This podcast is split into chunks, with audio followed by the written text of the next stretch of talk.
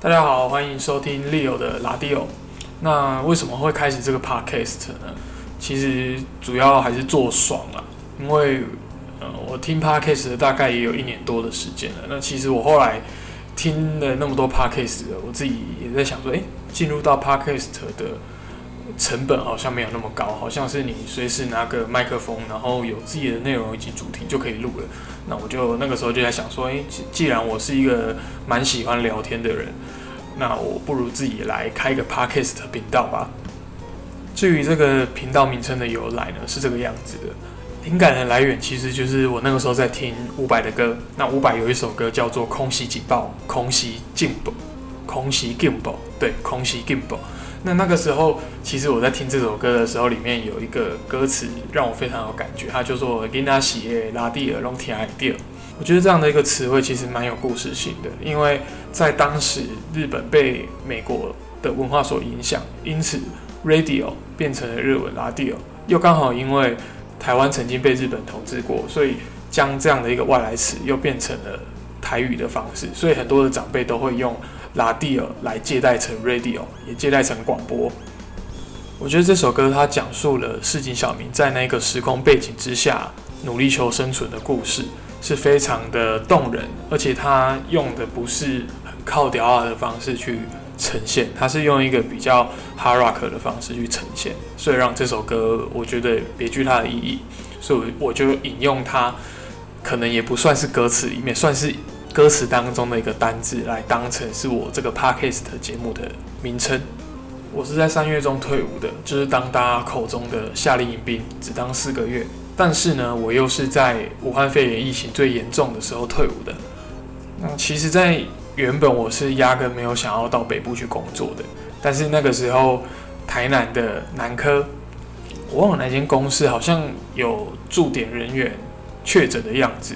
因此，那个时候要找男科，我觉得应该也不是很好找。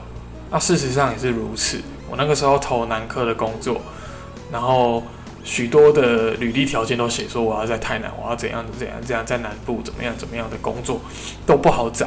不要说等人丢履历了，我连主动投也都不一定有人会回我。我猜那个时候应该是蛮多科技厂都准备要实施人事冻结的。所以那个时候找工作其实负能量也蛮多的，因为我投了很多履历，就那就有那些公司都说啊不好意思，我们这个职缺其实没有在真人哦。我心里就想，那你们到底在放屁放，放在上面，然后又又又不打算真人，那你们放在那边也不过就是一直让人力银行赚钱而已啊，赚他们的上架费用。所以到后来我就也没有那么排斥说啊一定要在台南啊，一定要。在南部工作啊，我后来就是履历的条件也带入说好了，在台湾哪里都可以。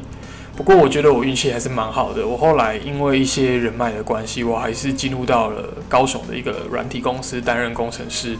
那我觉得这个时候又要说什么啊？你一个小屁孩你跟人家谈什么人脉啊？其实我也是这么觉得啦。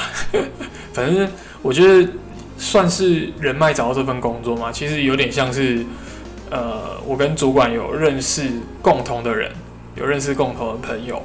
那我们在面试的过程当中聊天，其实也聊得蛮开心的。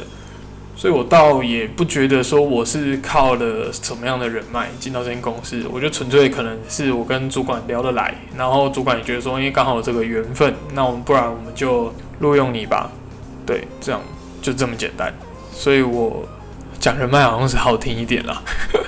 讲难听一点，其实就是啊，反正你也菜嘛，那可能用你也比较便宜，那不然我们就试试看吧。啊，刚好你也跟我聊得来嘛，那我们就有这个合作的机会，一起共事，这样也不错吧。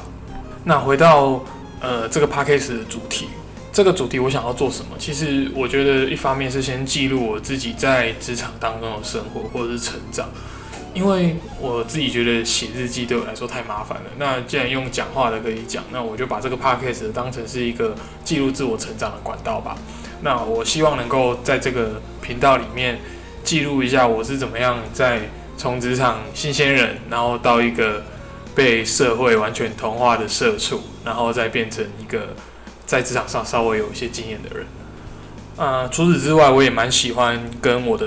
身边的朋友聊天，那聊天当然是有些干话的成分，但是我也不希望说，呃跟人家聊天，就是永远都只能讲干话。我也是希望能够从其他人身上学到一点东西啊。事实上，跟我比较处得来的朋友，我自己是认为说，诶，每次跟他们聊天都可以从当中学到一点东西。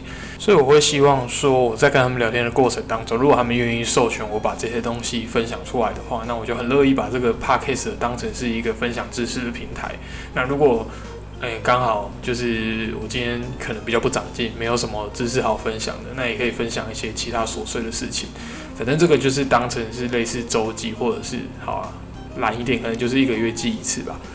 对我就是想要把这个地方当成是一个记录的平台，就这个样子啊。那至于文字记录的部分，我目前自己有加一个部落格。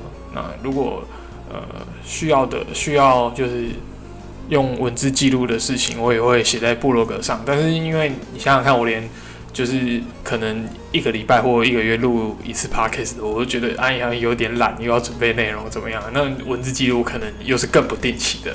不过不管怎么样，我也希望自己能够保持这个习惯，因为毕竟就是在记录一些事情嘛。那我觉得养成这样一个整理的习惯，也可以帮助你自己有一些整合的能力。